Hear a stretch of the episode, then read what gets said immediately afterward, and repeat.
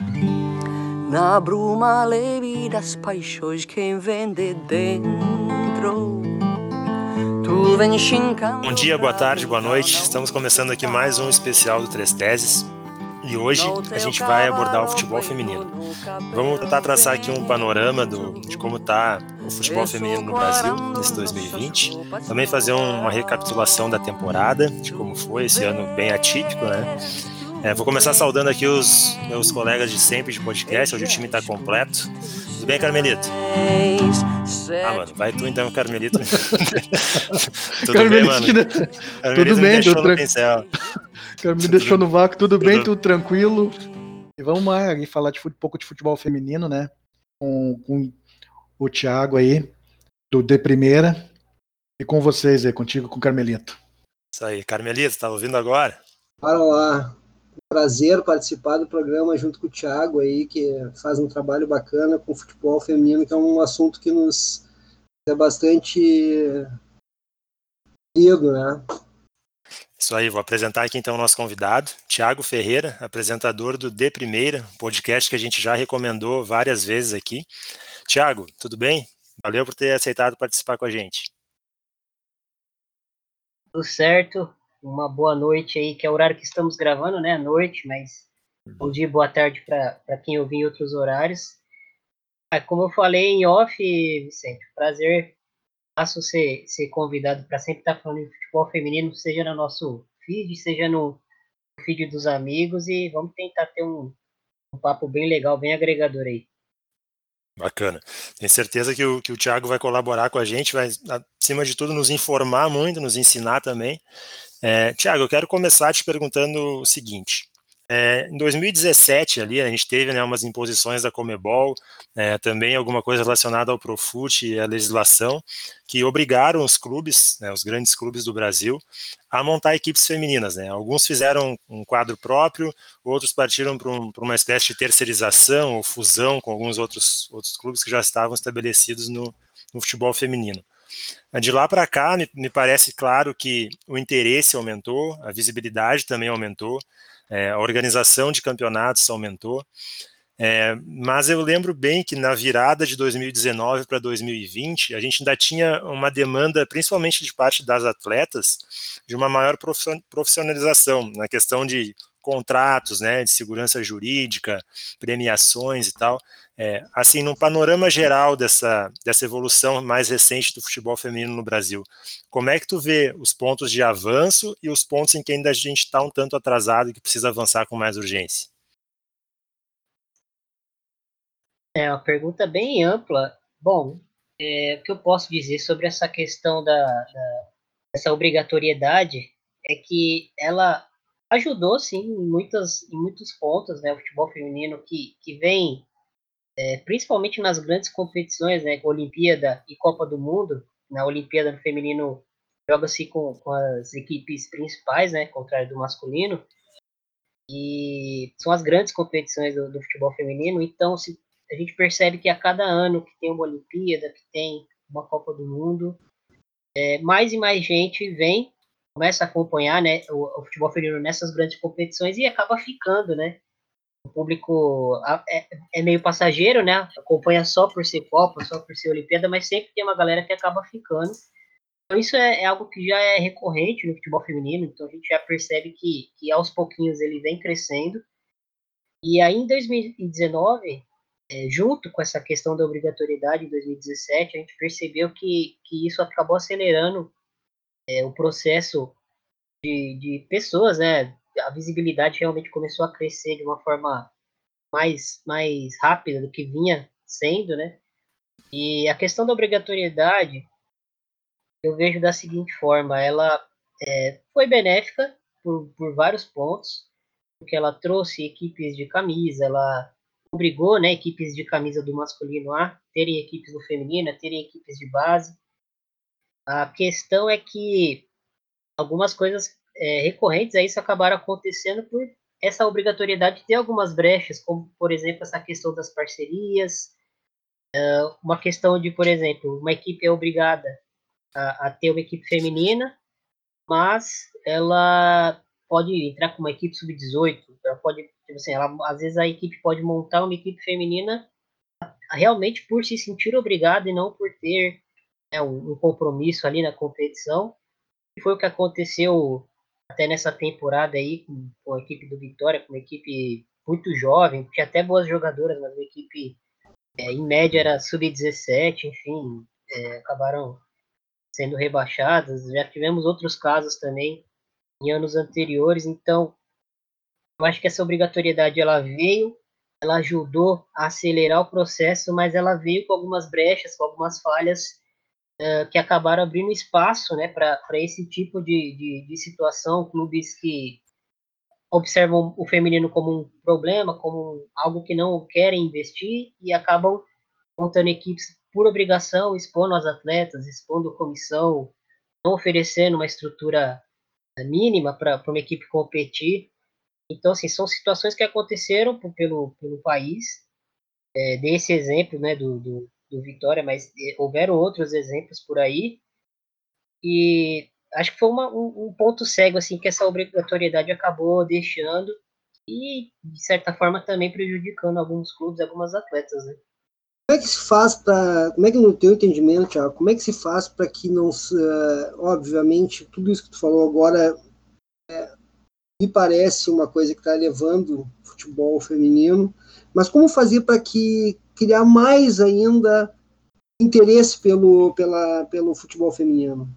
Bom, eu, eu sim, particularmente, eu acho que uma das formas de, de se trazer esse interesse para o futebol feminino é, de quem até às vezes está passando de passagem, não, não acompanha muita modalidade, é, é, modéstia à parte, né, falar um pouco do jogo, como nós de primeira tentamos fazer.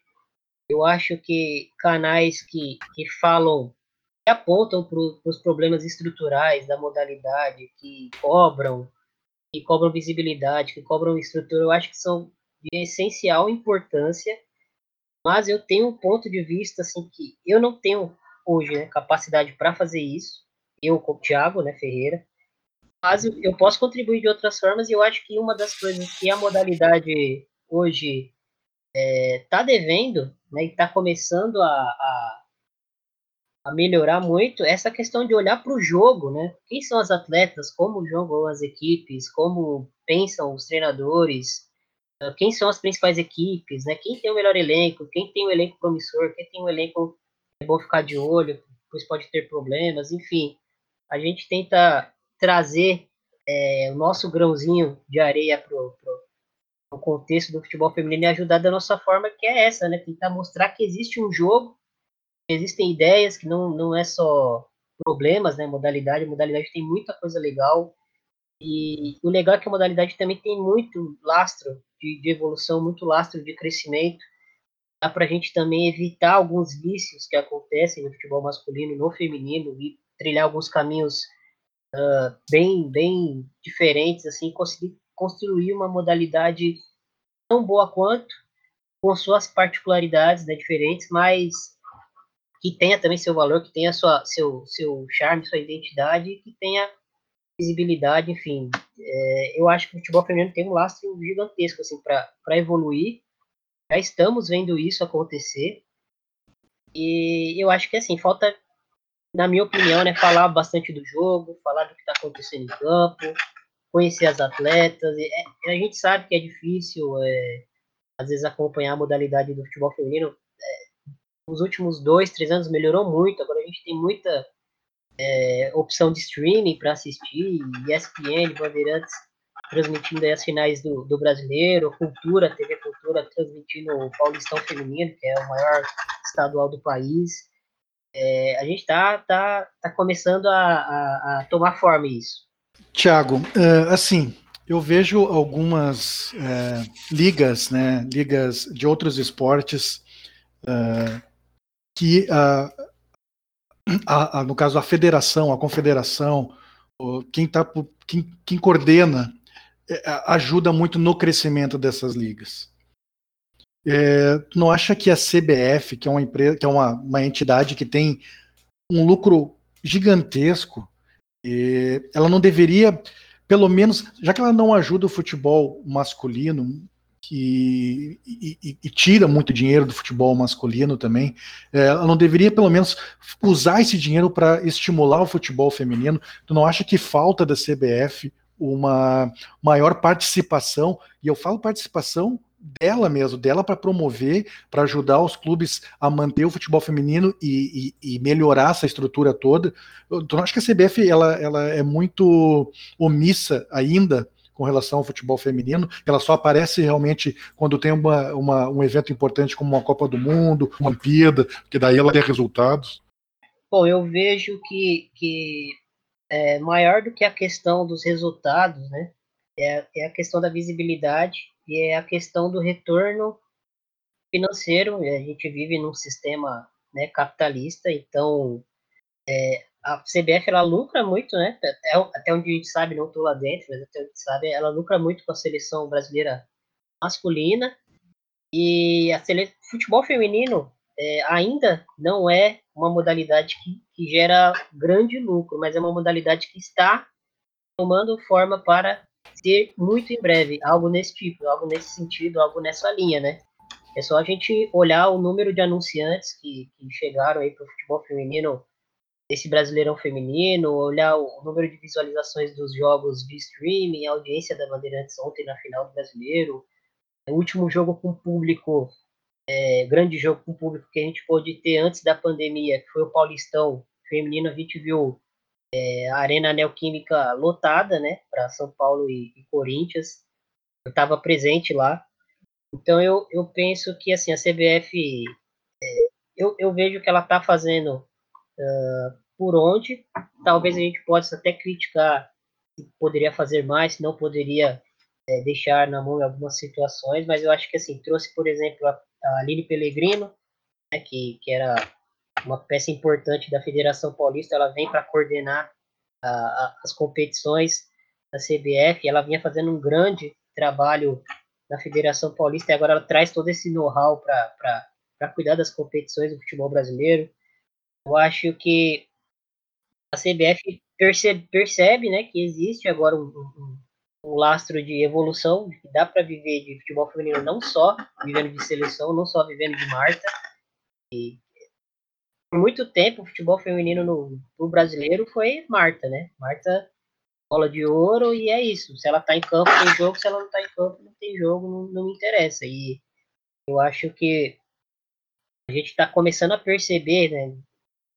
não falo por mim porque eu acompanho há mais tempo, mas assim, o brasileiro médio, ele, é, ele olha para um trending tops no Twitter, vê lá Brasileirão feminino em sexto lugar, vê Corinthians feminino em segundo lugar, a gente percebe que está acontecendo um movimento.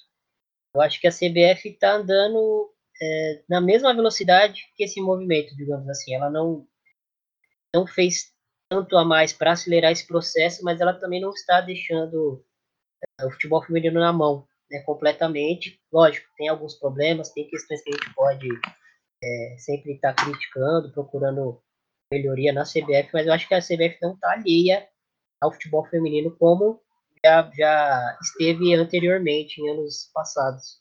E, e, e qual o que, que, tu acha do papel da, da, da sueca da, Pia nesse, nesse contexto? Porque eu acho que é muito importante que ela começou a fazer é, todo um, um um acompanhamento das, das equipes, indo para ver treino e mostrando né, que ela está realmente querendo fazer essa renovação. Tu acha que realmente é, é por aí? Eu, eu, acredito que isso seja bem importante, né? O papel dessa, da, da nova treinadora da seleção brasileira.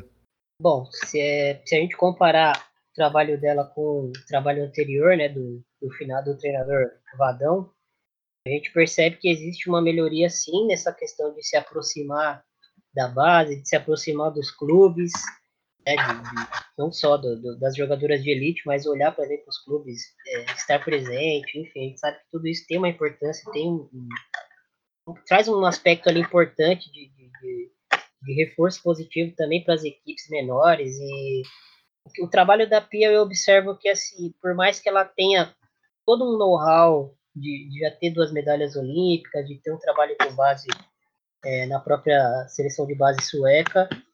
Ela tá trazendo essa cara dela para a seleção, mas tem muito a CBF que, que ainda tá ali, né? E assim, não tô nem julgando se é, se é melhor, se é pior. Mas tem muito da, da, da, da, da CBF que já, já vinha de um trabalho anterior, né? De uma comissão permanente ali que, que a Pia tá meio que mesclando com o trabalho dela. Ela não chegou e já deu a cara dela à seleção feminina. É, percebo que ela tá tateando também a modalidade. Ela conhece as principais jogadoras brasileiras, mas tem muitas jogadoras, eh, principalmente do Campeonato Brasileiro, assim, que ela tá, que ela ainda tá observando, que ela às vezes convoca, treino treino, mas é diferente você conhecer uma jogadora há três anos e conhecer uma jogadora há um ano, né? Você ficar olhando para trás no passado dela e, e, tentando recuperar, assim, ah, essa jogadora tem tal característica, mas antes ela jogava de tal maneira, agora tá jogando é diferente você saber a evolução que a, que a jogadora é, tendo ali em tempo real e, você olhar para ela agora e depois tentar recuperar como ela jogava antes, o que, que ela tinha de bom, quais as debilidades que ela tinha e agora ela não tem, enfim. Eu acho que ela está tateando bastante ainda, né, no futebol brasileiro. É, mas eu acho que o trabalho que ela está fazendo assim, é um trabalho que, que antes, quem, quem tentou fazer antes não teve o respaldo necessário né? E eu estou falando da, da Emily Lima, que teve uma passagem bem rápida aí pela seleção feminina, veio com muita vontade de trabalhar com um projeto uh, bem sedimentado, mas é, acabou tendo brigas internas lá com, o Marco Aurélio Cunha, que, que, é o que saiu para a gente na, na, imprensa, né?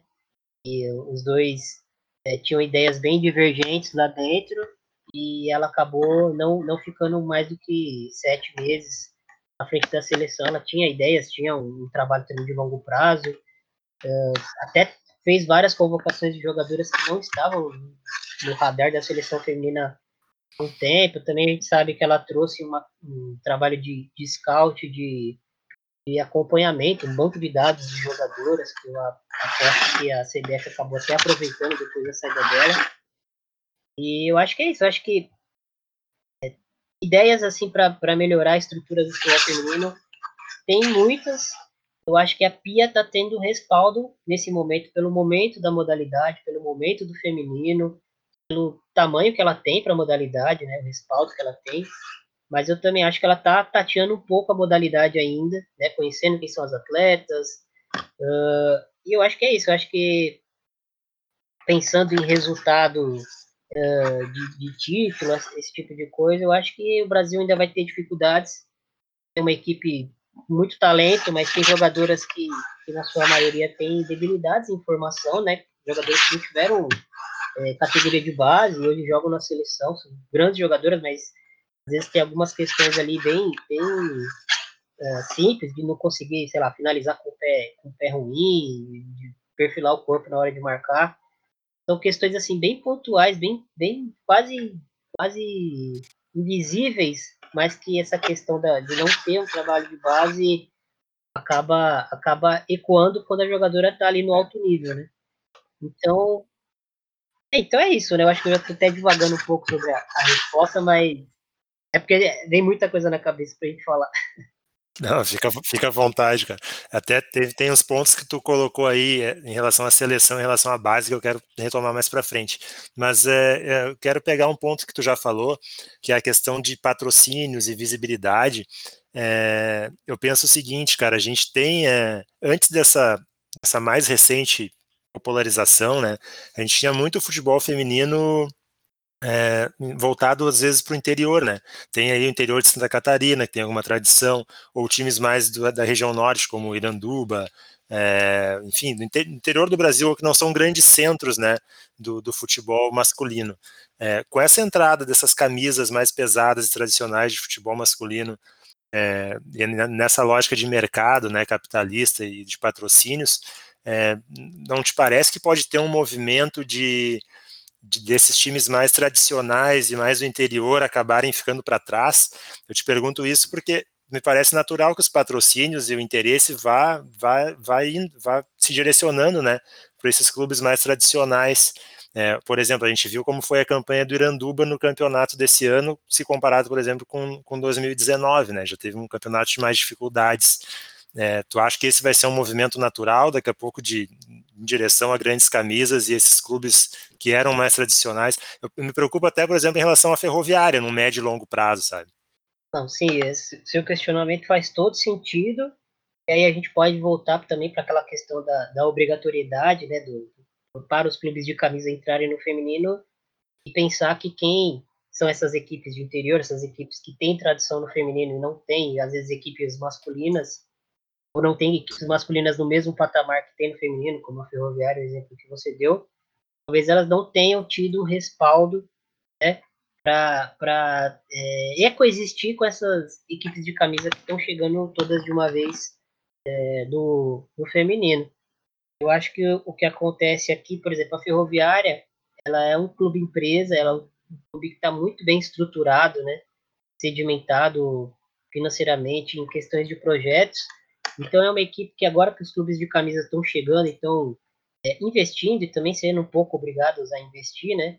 Ninguém, por exemplo, o São Paulo não quer entrar num, num Brasileirão, num Paulista com uma equipe é, fraca, tomar goleada de rivais e depois virar chacota. Então acaba trazendo jogadoras importantes com uma equipe que compete. A Ferroviária é uma equipe que, por ser um clube empresa, por todas as questões que eu acabei citando sobre ela, ela já estava bem posicionada para esse momento. Mas existem outras equipes que, que são gigantes aí da modalidade, como por exemplo o São José. E hoje o São José, né, já, já foi uma equipe que, que ganhou várias Libertadores, ganhou é, títulos nacionais importantes, e hoje o São José está reduzido a uma equipe de meio de tabela do brasileiro. Né? É lógico, a, a, o comando do São José entende que esse, nesse momento é o que dá para fazer e, e e antes isso do que né, ser rebaixado, como o Iranduba e tal. Mas é, são equipes que, com, essa, com esse enxerto de, de equipes de camisa né, nos últimos dois anos acabaram é, dando um downgrade, um downgrade no sentido de, de competitividade. Né? A equipe de São José nem é ruim, é, tem ótimas jogadoras, é, tanto que no Campeonato Paulista aí fez bons jogos aí contra as equipes grandes, mas é, com as equipes de camisa chegando no feminino, é, acabou atraindo jogadoras brasileiras que estavam fora do Brasil, né? E acabaram retornando para o país e, e, reforçando essas equipes mais fortes. O caso da Andressinha, por exemplo, no, no Corinthians, da, da Bia Zanerato, que fez uma passagem relâmpago no Palmeiras, mas é uma jogadora que, que há muitos anos não jogava por aqui, né? Uma competição nacional. Enfim, são jogadoras de, de, de que aumentam o patamar do, da competição acabaram optando por retornar muito por essa oferta né, dos clubes de camisa, dessa maior visibilidade. Então, é, tem essa questão né, do, dos clubes de camisa tra trazerem mais luz para a modalidade, trazerem mais patrocínios, mas também tem essa questão que você falou dos clubes que construíram a modalidade até aqui acabarem começando a perder espaço lógico, né? Num espaço competitivo isso é, é, até natural de acontecer, mas a gente sabe que o dinheiro fala muito alto em qualquer modalidade esportiva que, que vise gerar receita. Né? E eu, eu, vou continuar até no assunto do, da, da, receita. Uh, hoje um clube tem uma jogadora de destaque no Brasil, ele consegue uh, algum valor de transferência ou como é, como é que funciona no feminino? É parecido com o masculino? O mercado europeu a gente vê que tem uma movimentação. Como é que funciona isso? Porque isso uh, seria também um atrativo para os clubes, né? não só para os de camisa, como também os outros que, que fazem surgir novos, novas jogadoras e coisa e tal. o, que, o que acontece por aqui historicamente, mas, a gente está vivendo esse momento né, onde isso está começando a mudar, mas o contexto histórico é que assim, a maioria das jogadoras aqui no Brasil faziam contratos amadores de um ano, seis meses, um ano, é, não passava de dois anos. Então, quando uma equipe é, com um poder de investimento maior conseguia tirar uma jogadora de outra equipe, basicamente era custo zero. O que está acontecendo no, nos últimos dois anos é que com essa chegada dos clubes de camisa no Brasil e essa, esse boom do futebol feminino pelo mundo também, não é só no Brasil que isso está acontecendo, né? A gente percebe equipes de camisa entrando no futebol feminino, o caso de Real Madrid, equipes que antes tinham equipes femininas, mas que não investiam tanto e agora estão investindo mais. é, no, principalmente na Espanha, por exemplo.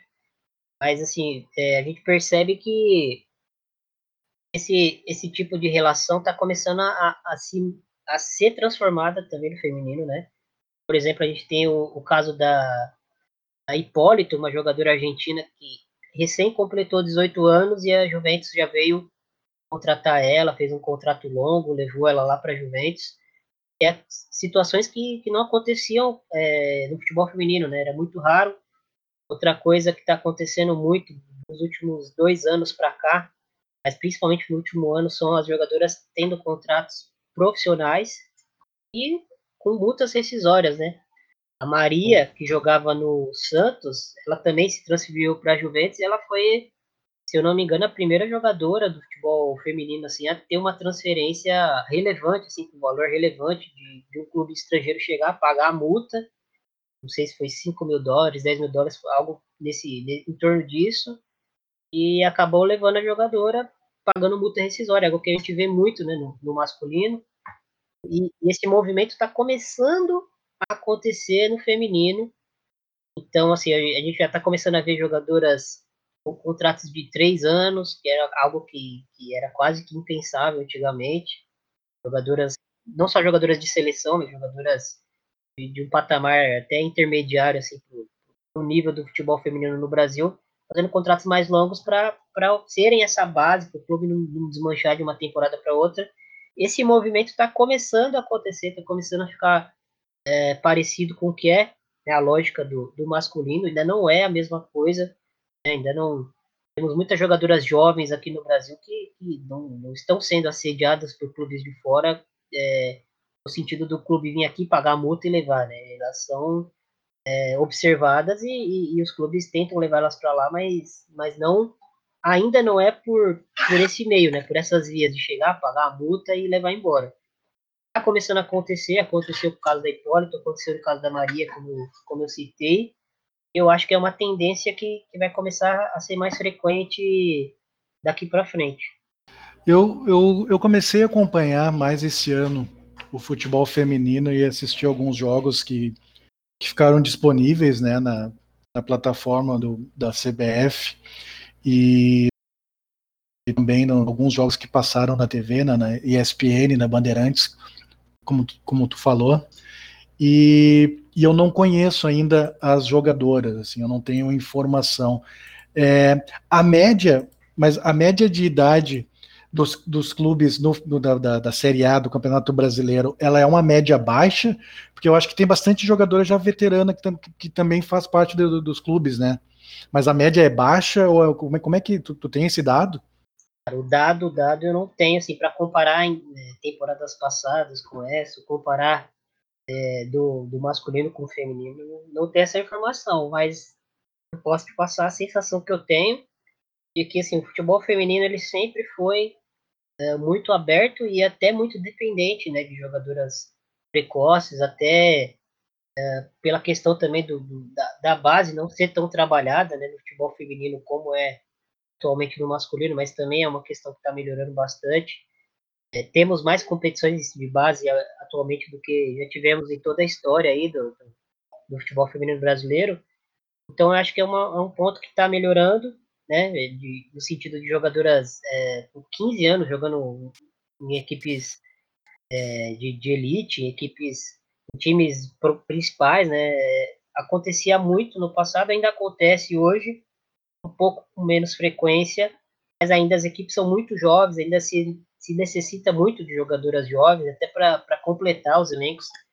É, a gente precisa entender que o número de praticantes né, de futebol, é, de, de futebol praticado por homens é muito maior ainda do que o futebol é, praticado por mulheres, e não pelo desinteresse das mulheres, mas pela falta de, de oportunizar elas para poderem também ingressar no esporte. Né?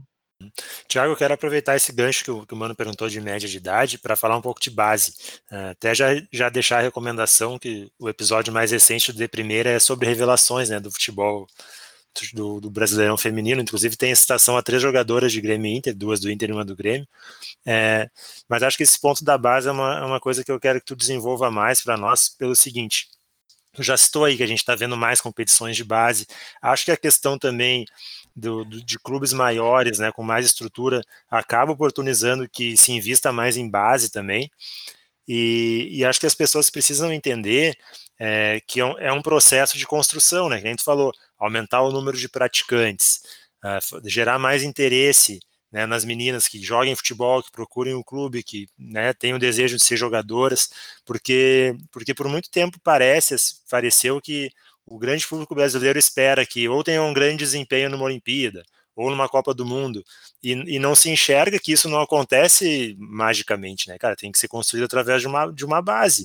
E, mas eu acho que a gente vê, né, já mais competições de base estruturadas, acho que a organização de campeonatos também ajuda muito nisso, né? E acho que isso até a CBF vem fazendo em, certa medida. É, como é que tu vê essa questão assim da o Brasileirão agora já foi muito, muito bem já está com mais visibilidade, né, principalmente esse último de 2020. Mas como é que está a estrutura das competições de base pelo Brasil? Então, como eu, como eu citei, pelo menos é a minha visão, minha impressão, meu feeling é de que, assim, é, temos, por exemplo, agora competições sub-17 entre, entre equipes, que era algo que, que a gente só via entre seleções, né? às vezes é, uma seleção do, do, lá, do, da Venezuela, do Equador, do Paraguai vinha aqui fazia um, uma competição de tiro curto sub-17, sub-15 contra a seleção brasileira, a seleção brasileira ia lá, fazia um torneio de uma semana e ficava por isso, quando não tinha né, um, um sul-americano, um mundial, da, da, da modalidade ficava por isso, e agora a gente percebe que existem competições é, federadas, né, de, de, de, base, e o que a jogadora jovem, né, e isso serve para o masculino para o feminino, o que ela mais precisa é tempo de jogo, é jogar, né, e jogar no, no nível competitivo, né, não, não só estar jogando é, a prática pela prática, né, quando a gente fala de alto desempenho, a gente fala de, de competição, a gente está sempre melhorando é, dia após dia, tem que sempre estar tá superando uh, os seus próprios limites. Então, eu percebo que, que essa questão da base vem melhorando muito. Uh, ainda tem um lastro muito grande para se melhorar isso. Uh, ainda não existem, por exemplo, sei lá, divisões de, de, de, categorias de base, assim, né? Divisão A, divisão B, a gente ainda percebe que existe uma competição com, com um número de equipes maior do que existia antigamente. E isso é muito necessário, né? Porque antigamente uma jogadora que, que passava por esse funil do futebol feminino a chegar no, no, no, numa equipe principal, ela várias vezes já pulava direto do sub-15, do sub-17 para uma equipe principal. E hoje não, hoje elas estão tendo uh, à medida do possível, né, um, um trabalho de base que, que elas consigam chegar é, mais preparadas, mais maduras, com mais base, né, para desempenhar na, no futebol principal. É, e lembrar que assim não é só questão de oportunizar também, né, de, de oferecer uma segurança para essas jogadoras. A gente via muito no, no, ainda vê, né, muito no futebol feminino jogadoras que, que são atletas profissionais e ao mesmo tempo é, cursam faculdades, já, já observam o mercado de trabalho de uma outra forma, para pensando né, no pós-aposentadoria do futebol. E aí eu te dou um exemplo, a Rafael, zagueira da seleção brasileira, que está jogando na China, ela é formada em engenharia, né? Então, tem, o futebol feminino também conversa muito com essa questão de, de, de formação de formação superior, é uma questão que, que a modalidade tem, que, por exemplo, no masculino a gente não vê tanto, né? O Guri ele aposta tudo no futebol, ele vai até o fim e se não der, aí ele desiste do futebol para tentar fazer alguma outra coisa. No futebol feminino a gente percebe que as jogadoras, na medida do possível, conseguem alinhar o, o campo de estudos junto com, com a profissão de futebolista. Vou voltar um pouquinho para a seleção brasileira, tá? A gente aqui no Rio Grande do Sul, a gente tem uma uma, jogadora, uma pessoa que foi jogadora há muito tempo atrás e que assumiu um cargo junto à seleção brasileira, que é a Duda. Queria que tu falasse um pouquinho o que, que tu conhece da Duda, o que, que, tu, o que, que ela pode contribuir aí, porque eu sou eu tô com 50 anos na cuia já e já desde 80, desde a década de 80, acompanho o trabalho dessa, dessa ex-jogadora e dirigente, ficou anos como dirigindo o Inter. A gente ela é uma pessoa muito querida. Que tinha na época a Duda e a Bel, né? Exatamente. Então, a Duda ela chegou né, junto com a, com a Pellegrino é, após a saída do, do, do Marco Aurélio da, da seleção feminina e elas meio que chegaram para meio que dividir o, o que ele fazia em, em, dois blocos, né?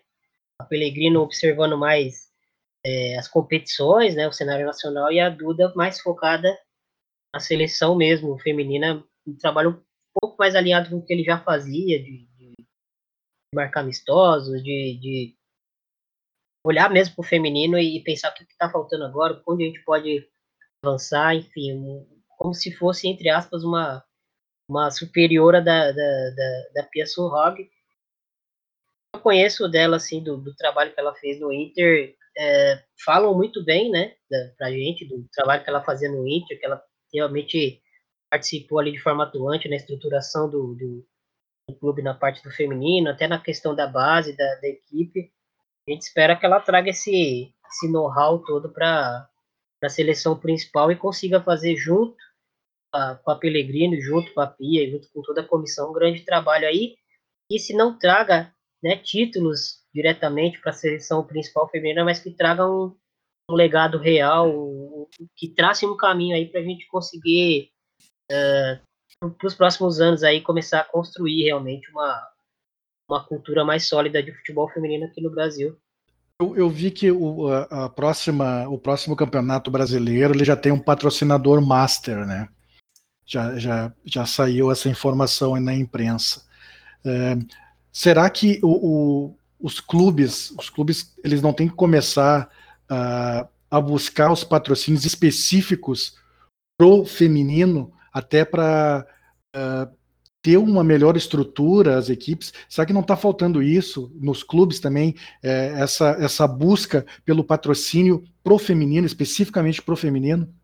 Olha, algumas equipes até já tem isso, né? A gente pode falar do, do Corinthians feminino que, que várias vezes a gente vê o patrocinador do feminino diferente do masculino, mas com certeza é um caminho para os clubes e também para as marcas, né? Uh, como a gente citou no comecinho do, do episódio, né, a visibilidade ela vem aumentando exponencialmente na modalidade, né? Uh, quem chegar primeiro, eu acho que vai ter uma vantagem estratégica aí pro, pro futuro, criar uma marca, criar uma cara, criar uma identidade junto com, a, com o futebol feminino. E a gente sabe que o público do futebol feminino ele se engaja muito com quem corre junto com ele, né?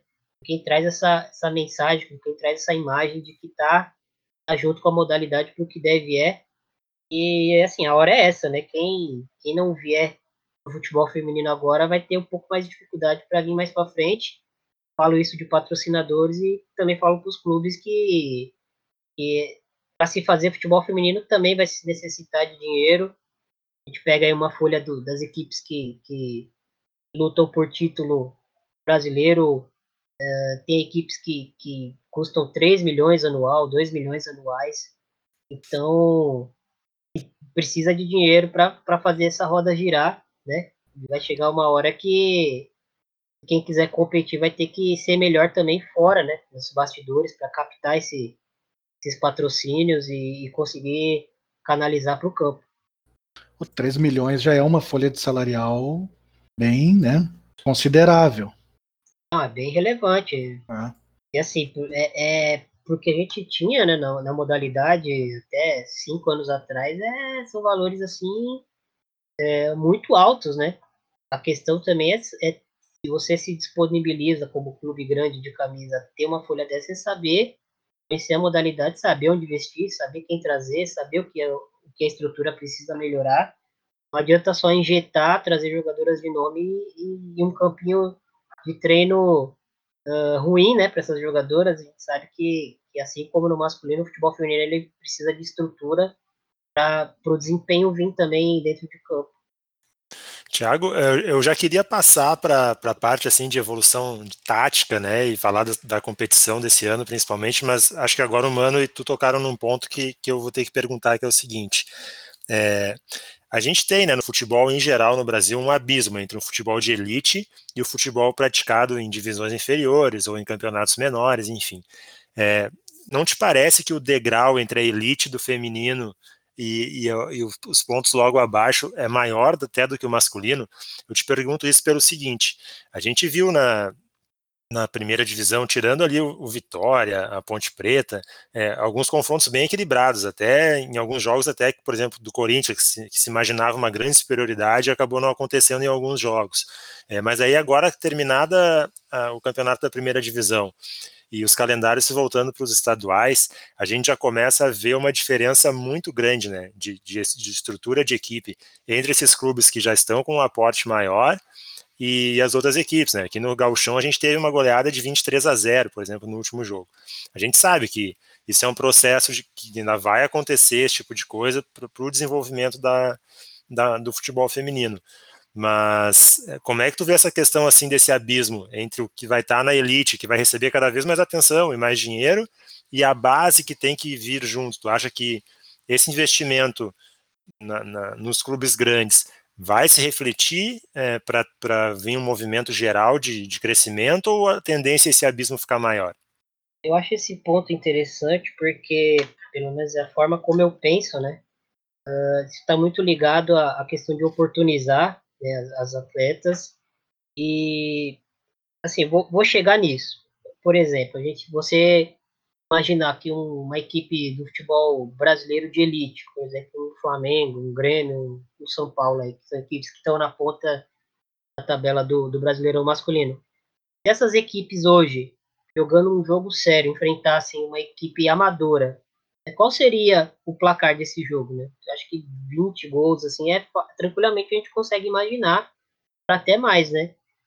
No masculino isso não acontece porque existem muitas equipes inscritas nas competições nacionais, então para um jogador de, de nível de, de, elite do futebol brasileiro masculino enfrentar um jogador de nível amador, talvez numa Copa do Brasil e, e olhe lá, né? Um contexto bem específico. Agora no feminino, a gente percebe que, por exemplo, para se inscrever para um paulista, um paulistão feminino, é, você pode montar uma equipe, se ela for federada na, na federação, você consegue inscrever ela. É, lógico, tem algumas questões né, que você precisa cumprir ali, alguns requisitos, mas você consegue montar um time amador e entrar com ele no Paulista Feminino. Então, isso, esse tipo de situação abre brecha para você pegar, por exemplo, numa competição de Paulista Paulistão, pegar um Corinthians, que hoje é a melhor equipe da América Latina, né? de futebol jogado mesmo, desempenho, pegar uma equipe amadora e né, que, que, placar vai sair disso aí. Então eu acho que assim, esse, esse, essa diferença que a gente percebe no feminino em alguns jogos, ela está mais ligada a, a um número pequeno de, de, de, de, atletas, de, de equipes que, que hoje estão interagindo dentro da modalidade, do que um abismo real no sentido de a ah, modalidade é isso aí e e vai ser sempre assim, ou a ah, falta investimento no, no, Acho que o feminino ele está passando por um processo de, de. Ele tem equipes profissionais, jogadoras profissionais, mas essas ainda se enfrentam, uh, estão enfrentando equipes é, semi-amadoras, amadoras, contra atletas amadoras, então a gente às vezes até vê é, esse tipo de goleada, não 23, mas goleadas de 8, 9 na própria Libertadores Feminina, onde a gente é, sabe que são equipes campeãs ali que estão se enfrentando, né? Campeãs de continente que estão se enfrentando. Mas às vezes a campeã do, do, do Equador, a campeã do Paraguai, é, não tem o mesmo nível de estrutura do que uma, uma equipe mediana do Brasil, né? Uhum. Acho que talvez acho que esse ponto que tu falou possa explicar um pouco, né, assim, para ilustrar.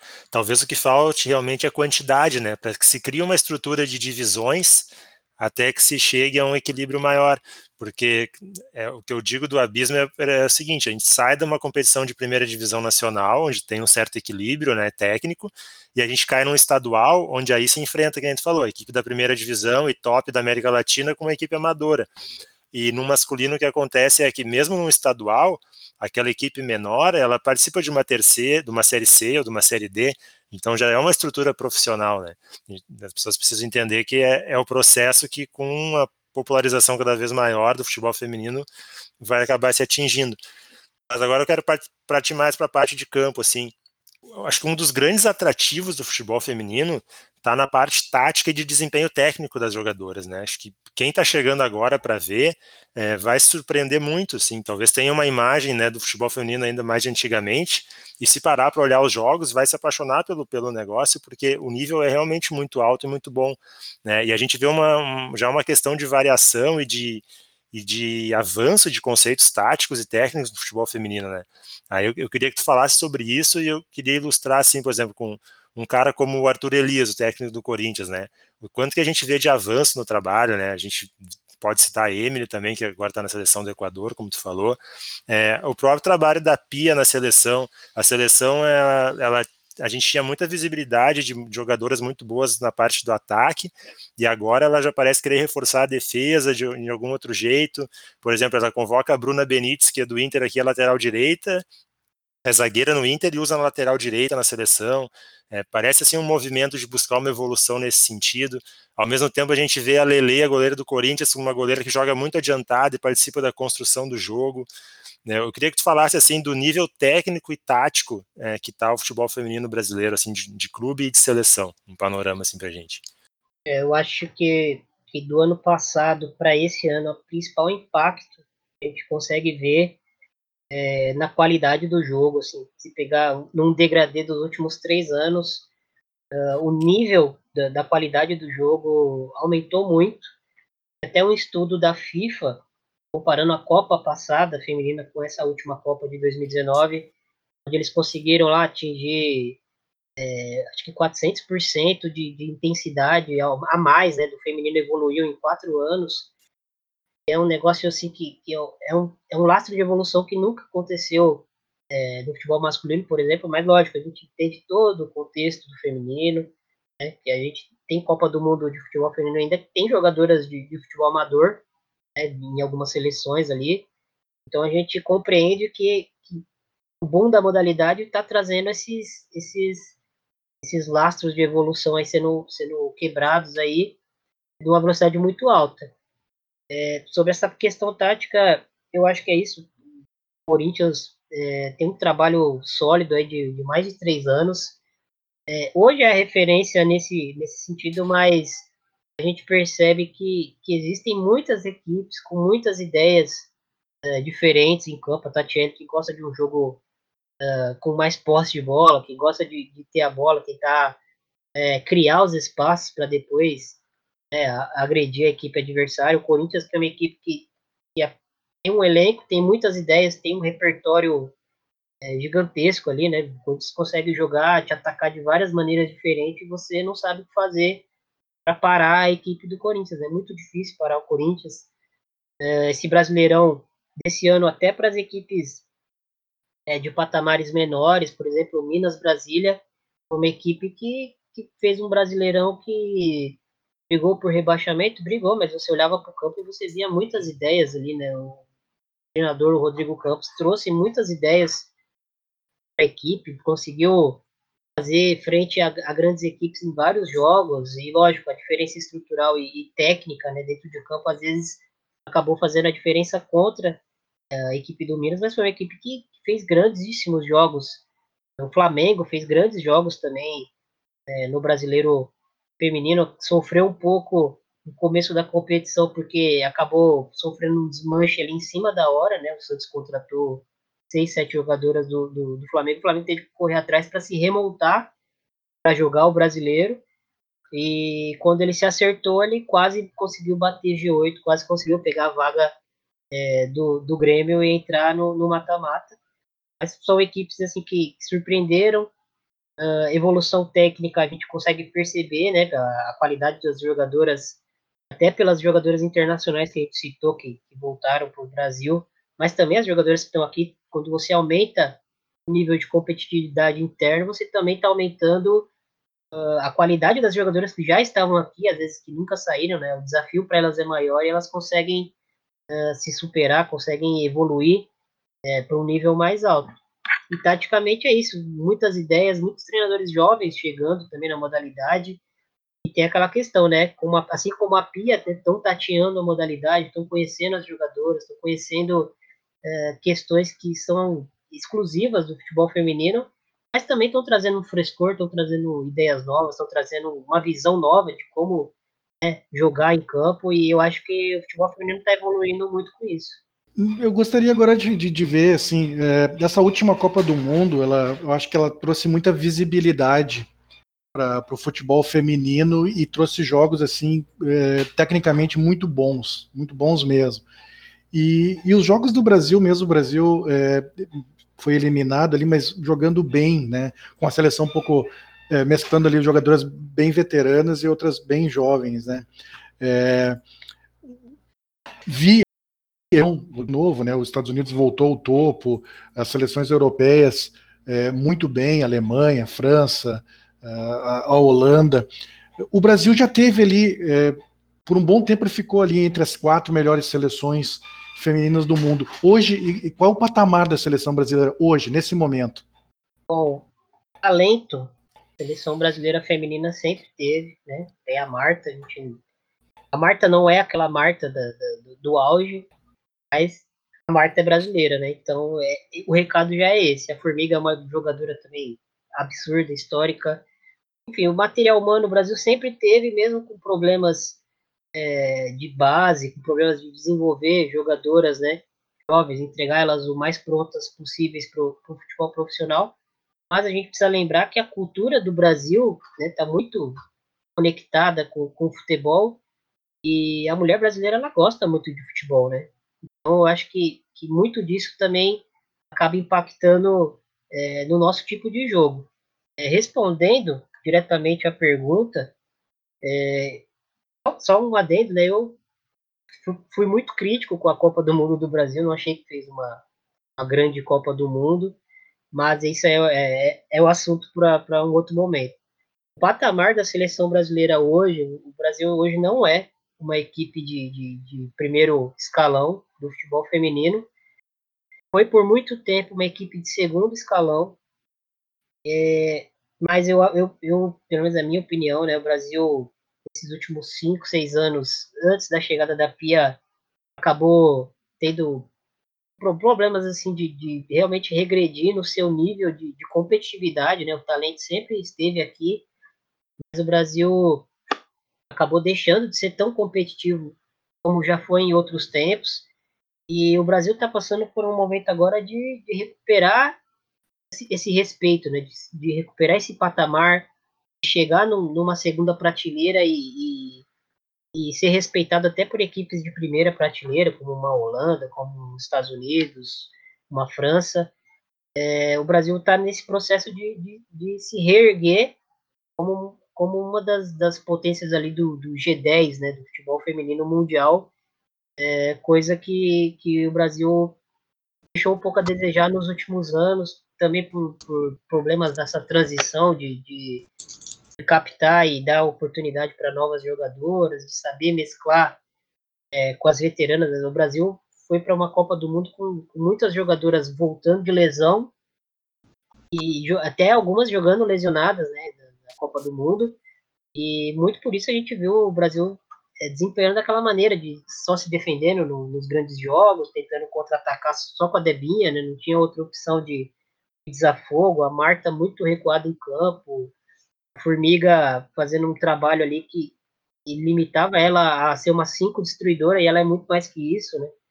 São jogadoras que, que têm muita qualidade para trazer para a seleção e acabaram uh, se limitando a, a, funções bem específicas porque a equipe não conseguiu é, ter um trabalho é, tão, tão consistente para chegar na Copa do Mundo e conseguir competir num nível um pouco mais alto.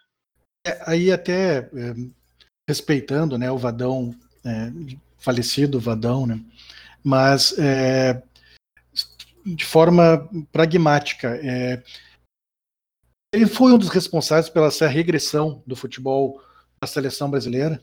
Eu acho que, que lógico, né? Tem a parcela de, de culpa dele, com certeza. Eu acho que, que a seleção feminina é, nesse, nesse período que ela, que ela, na minha opinião, deu uma regredida no, na questão de competitividade, ela pecou justamente nessa questão de, de não oportunizar tanto as jogadoras jovens, de não repensar também de uma forma de jogo, né? Se escorou muito é, na capacidade individual de uma Marta, de uma Rosana, de uma Formiga, e, e, acabou esquecendo um pouco as jogadoras que viriam após essa geração, né? Jogadoras, por exemplo, como a Luana, jogadoras que, que tinham muito potencial e acabaram ficando meio esquecidas. E entraram, quando entraram na seleção, entraram meio que em cima da hora, meio que numa fogueira, não foram é, preparadas para o momento, né? A Luana, ela, ela, acho que ela não tinha pouquíssimos minutos com o Vadão em campo. E aí o Brasil sofreu alguns cortes antes da Copa do Mundo e ela acabou sendo convocada e jogando é, um jogo já entrando como titular numa Copa do Mundo, porque várias das jogadoras, como eu falei, foram convocadas e estavam é, lesionadas, então não, não houve assim um, uma preparação de vamos preparar 25 jogadoras para estarem prontas para a Copa do Mundo. Eu acho que a seleção brasileira sempre visou um grupo muito pequeno, assim, de 14, 15 jogadoras uh, como a base da equipe e, e, quando você tem essas jogadoras chegando, várias delas em, lesionadas, em nível mais baixo, é, a competitividade da equipe até acabou caindo, né, de uma forma muito drástica. Né? Tiago, uh, nós somos aqui de Porto Alegre, né, cara? Então agora eu queria puxar um pouquinho aqui, focar para os nossos clubes, Grêmio e Inter no feminino, é, até já deixar indicado para procurar no feed do, do De Primeira, que logo, logo que terminou a primeira fase do Brasileirão, vocês produziram uns episódios curtinhos, né, sobre cada equipe classificada, então quem tiver interesse em saber, assim, como é que tá o, como é que foi o time do Inter e, e o do Grêmio durante o, durante o ano, é legal buscar lá. É, assim, a gente aqui vê, né, o Inter com, com um elenco mais qualificado, mais robusto em relação ao Grêmio, é, o Grêmio até fez um campeonato acima das expectativas, né, cara? A expectativa de, quem acompanha em loco, que nem, que nem, eu acompanho os jogos do feminino, era de lutar contra o rebaixamento, mas o Grêmio ali no meio da competição conseguiu uma sequência muito boa de, de resultados. Depois sofreu muito com lesões, né, mais para a parte final. Mas como é que tu vê assim o estágio de Grêmio e Inter no feminino. É, me parece, aquilo que, eu, que, a gente nota, assim, né, localmente, é, é, uma atenção cada vez maior da torcida, do grande público, né, de cobrar condições e melhores condições para as atletas. E a gente viu um crescimento no, nos processos dentro do Grêmio. O Inter acho que mantém um bom elenco. É, como é que vocês aí veem, na comparação com o panorama geral, a situação de Grêmio Inter? É, sobre, sobre o desempenho dessas duas equipes no brasileiro, eu acho que o Grêmio, é, por mais que tenha, tenha, tido alguns problemas ali internos, que conseguiu também se beneficiar por ter algumas jogadoras ali importantes de, de hierarquia dentro do futebol feminino, conseguiu mesclar com algumas boas jogadoras jovens e também contou com, com, com a largada é, ruim de algumas, de algumas equipes que, que provavelmente disputariam né, esse, essa, esse G8 é o caso do Flamengo, por exemplo, é o caso do Cruzeiro que, que estreou bem, mas depois é, tinha até um bom elenco, mas é, não conseguiu bons resultados né, no, no, na competição e o Grêmio acabou sendo mais regular e mais consistente, principalmente defensivamente, do que essas equipes uh, que, em teoria, brigariam por G8 ali com relação ao Grêmio, uma equipe que, que focando primeiro no Grêmio, é, para mim, tem algumas debilidades, né? Do, do, brasileiro, a gente percebia que é uma equipe que tinha muita dificuldade em fazer gol. Né, finalizou em gol menos que o Iranduba, menos que o, o Flamengo, que o São José. Tiago, deixa, deixa eu aproveitar já, já, já colocar uma de torcedor, já, já que tu falou do ataque. O Grêmio anunciou, coisa de uma semana, dez dias, a contratação da Natani, a ex-ferroviária, é, justamente para a questão do ataque, né, que era uma carência bem grande do, do time. O que, que tu pode falar da, da Natani para nós? A baita contratação, né? E a Natani, é, não acho que é a principal debilidade do, do, do, do, Grêmio, mas é com certeza uma carta de intenções, né? Eu até ouvi recentemente o, o podcast onde o, o responsável pelo futebol feminino do, do Grêmio falava que, que o objetivo para a próxima temporada é, é mirar G4 E a Natânia é uma carta de intenções em forma de contratação, né? traz uma das, das noves aí mais relevantes do futebol brasileiro dos últimos anos. Uma contratação até inesperada, né? Estava é, jogando na, na Coreia. Uh, se ela retornasse para o país, ela teria mercado, com certeza, em, por exemplo, as equipes paulistas aqui.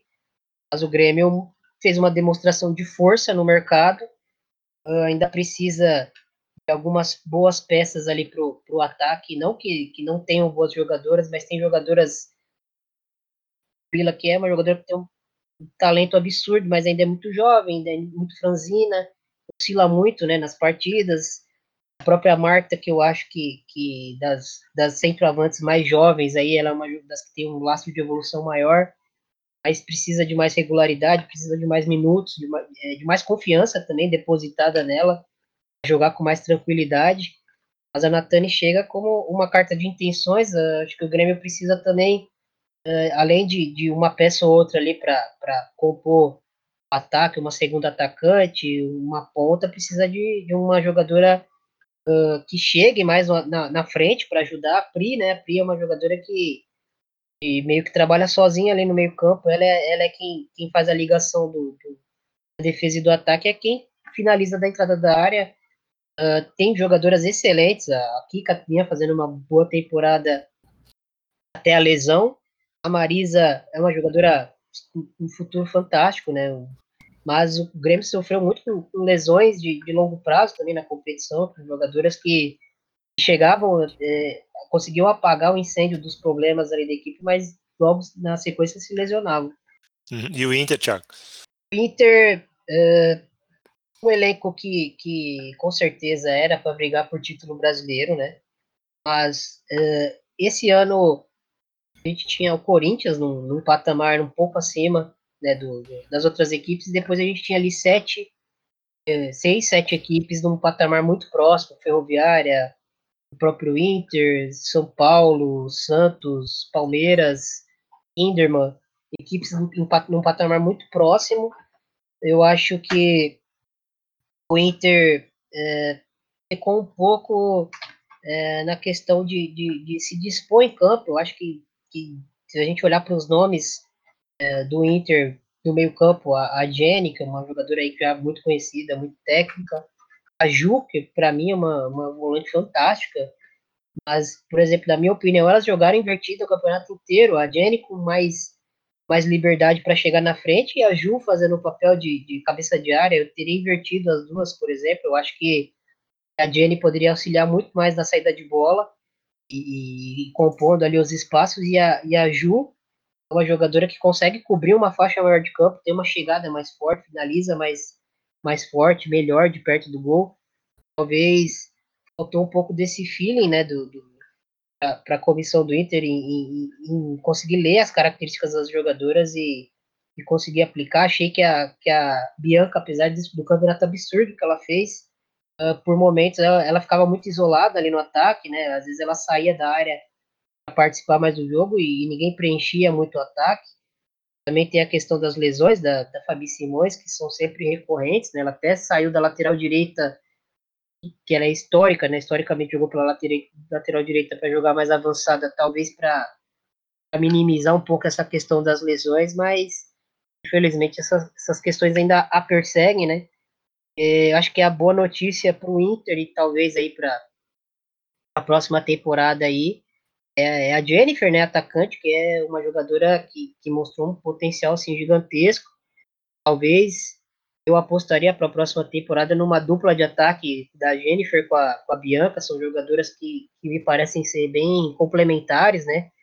A Bianca, ela é uma goleadora, mas eu percebo que ela gosta muito de sair da área, ela gosta muito de estar tá tocando na bola, de, de está caindo pelos lados do campo, e talvez uma centroavante como a Jennifer, que, que faça parede, que tenha também essa, esse senso de goleadora, talvez sejam duas jogadoras que se complementem bem aí para uma próxima temporada, mas aí é, é, é, com a comissão, é com o treinador do, do Internacional, né?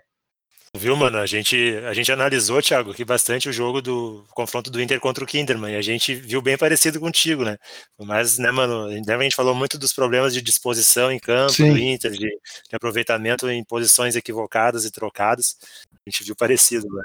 É, o, o Kinderman ganhou, ganhou, classificou em cima de um jogo coletivo muito mais sólido. O Inter fez um, um, um, no primeiro jogo, fez uma pressão ali de, de 30 minutos que poderia sim, ter feito 2 a 0 ali tranquilamente, né? É, depois que tomou o gol, depois que tomou o gol de empate, aí o time sentiu muito, né?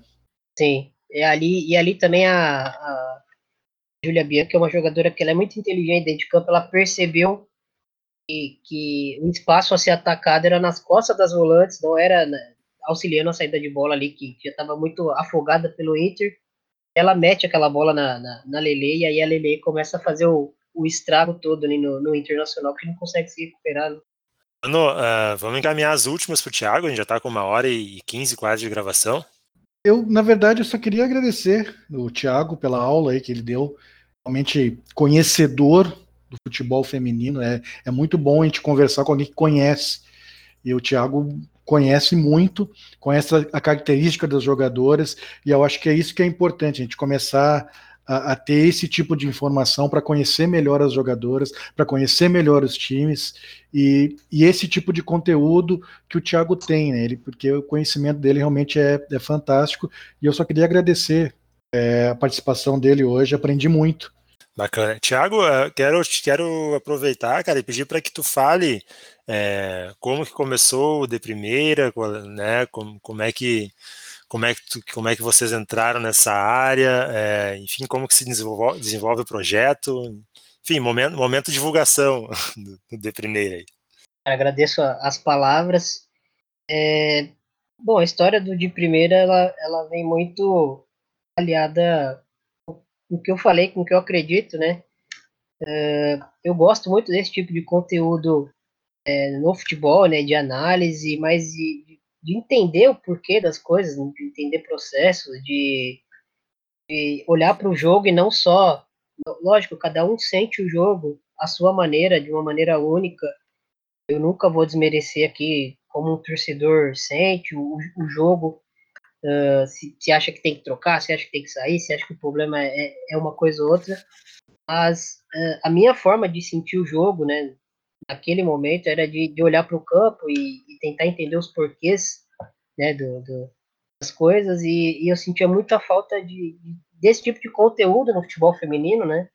O futebol masculino estava engatinhando, mas eu sentia muita falta desse tipo de conteúdo no feminino e até que chegou um momento onde eu resolvi, meio que por mim ali, começar a gravar podcasts meio tímidos ali de 15, 20 minutos e começar a produzir algo nesse, nessa linha, né? E aí a equipe começou a ir aumentando, comecei a chamar uh, pessoas que eu, que eu percebia que tinham esse perfil e que principalmente tinham muito conhecimento, tinham uh, uma bagagem também na modalidade para que eu conseguisse também ir aprendendo junto com essas pessoas. E, e assim foi, até que, que a gente hoje somos uma equipe aí com, com sete, oito pessoas, Geralmente sou eu ali no, no, no, Twitter, né? E, mas, assim, pessoas que me ajudam muito, que me ensinam muito e, e que sentem o jogo de, de formas uh, distintas também. A gente gosta de falar de, de análise tática, mas a análise tática ela, é, ela, é, ela fala da estratégia e a estratégia fala do objetivo, qual é o objetivo do jogo, né? Fazer gol e não levar gol. Então, é, não tem como não falar estratégia, não falar de, de tática, das ideias, mas também a tática não é só os numerinhos ali em campo, a tática envolve questão mental, envolve estrutura, envolve uh, técnica, envolve muitas coisas, né? O campo onde você está jogando a partida. Uh, a gente fala bastante de tática, mas a gente entende que o futebol não se resume só a, a sistemas e e a jogadoras individualmente, né? A gente sabe que, que é um contexto e o mais importante do futebol, acho que é o contexto, e é isso que eu tento entender sempre que eu tento opinar, sempre que eu tento analisar alguma coisa. Bacana. Multifatorial, né, Carmelito? Como a gente sempre fala aqui no podcast. Teu recado final, meu camarada. Uh, bom, prazer, Zaço. Eu só gostaria de deixar uma última pergunta pequenininha. Quando é que a gente vai poder ter mais espaço no futebol feminino nas grandes emissoras de, que transmitem futebol? Que, a gente vê alguns jogos, mas como tu bem lembrou, é a final, é um jogo específico. O que, é que tu acha que a gente vai precisa fazer para ter mais espaço na mídia tradicional? Olha, é, eu acho que, que esse momento já está chegando, está muito perto. Só a gente perceber é, que a, a, maior emissora do país contratou uma, uma narradora que é especialista né, em, em futebol feminino. Então, alguma coisa tem aí, né? Uh, tem muitos indícios aí de que, que a Globo tá, tá olhando para o futebol feminino e pensa em investir. A Sport TV já está uh, transmitindo os jogos da seleção feminina com frequência, fazendo uh, montando um, realmente uma equipe para falar com, com, com, bastante engajamento sobre as jogadoras, pesquisa e tudo mais. Eu acho que esse momento está chegando e a gente vai, vai ver aí muito em breve, em questão de, de um, dois anos, acho que não vai passar disso. Torcemos para isso, né? É importante para popularização ainda maior, né? Com certeza. E esse momento está chegando. É irreversível. Show. É, eu acho que é, é um ponto legal que vocês levantam é o lance da representatividade, né? Porque o crescimento do futebol feminino ele, também vai aumentar um, algo que já está rolando, que é o mercado de comentaristas mulheres, né? Narradoras, repórteres, enfim. Né? A gente já vê, por exemplo, tem a Ana Thaís Matos, tem a Renata Mendonça né, comentando jogos, né? não restritos ao futebol feminino, inclusive, né? simplesmente comentaristas. Né? O crescimento da modalidade só vai trazer mais ainda e tomara que venha muito mais. Tiago, eh, quero te agradecer de novo, cara. Foi, foi aula realmente, muita informação, muito conhecimento para gente. Dizer que o espaço para o D Primeira vai estar sempre aberto. A gente vai seguir recomendando sempre que a gente, que a gente puder. A gente aqui do nosso cantinho também procura valorizar, na medida que a gente consegue, o futebol feminino, acompanhando os jogos aqui das nossas equipes, comentando sobre, sobre os campeonatos. E acho que é isso que a gente precisa, cara, é criar essa rede é, para fazer esse movimento irreversível ser cada vez maior e ainda mais rápido para ocupar mais espaço. Muito obrigado, cara. Deixar espaço para o teu recado final dizer que o espaço está sempre aberto quando quiser. Agradeço aí, baita conversa, ótimas perguntas, me esforcei bastante para não passar vergonha. ótimas perguntas e, e, é isso, né? Vou, vou deixar aqui meu é, as redes sociais do de primeira, né? Que não adianta eu deixar as minhas, porque geralmente eu tô é, por trás do de primeira. Então você encontra a gente no, no Twitter e no, principalmente no Instagram, arroba FFDprimeira. Uh, não postamos todos os dias ainda, mas uh, sempre que a gente traz algum conteúdo ali, a gente traz uh, sempre algo com muita pesquisa, com muito engajamento para realmente tentar enriquecer alguma pauta, algum assunto é, a ideia é essa, é trazer o nosso grãozinho de areia para o assunto e tentar uh, melhorar, engajar outras pessoas para fazerem o mesmo. Uh, não tentamos trazer verdades absolutas sobre a modalidade, a gente traz o nosso ponto de vista, a gente não concorda nem internamente, imagina querer ser arrogante o suficiente para formar uma opinião de todo mundo e tentar trazer todo mundo para uma bipolaridade aí de, de assuntos. A gente tenta trazer a nossa visão e, e principalmente o debate, né? O debate sadio. A gente acha que, que isso vai agregar bastante para a modalidade, não só para o feminino, para outras coisas. Bacana, a gente vai deixar todos esses contatos aí na descrição do episódio, só entrar que vai estar tá lá. Lembrar que o, a gente focou aqui muito em futebol feminino no Brasil, mas o, o De Primeira tem conteúdo de futebol feminino europeu, né, com, com muita profundidade. E é isso aí, galera. A gente acho que cumprimos a missão aqui de, de fazer esse especial, foi muito legal. Fica o convite para os próximos. Até lá, um abraço.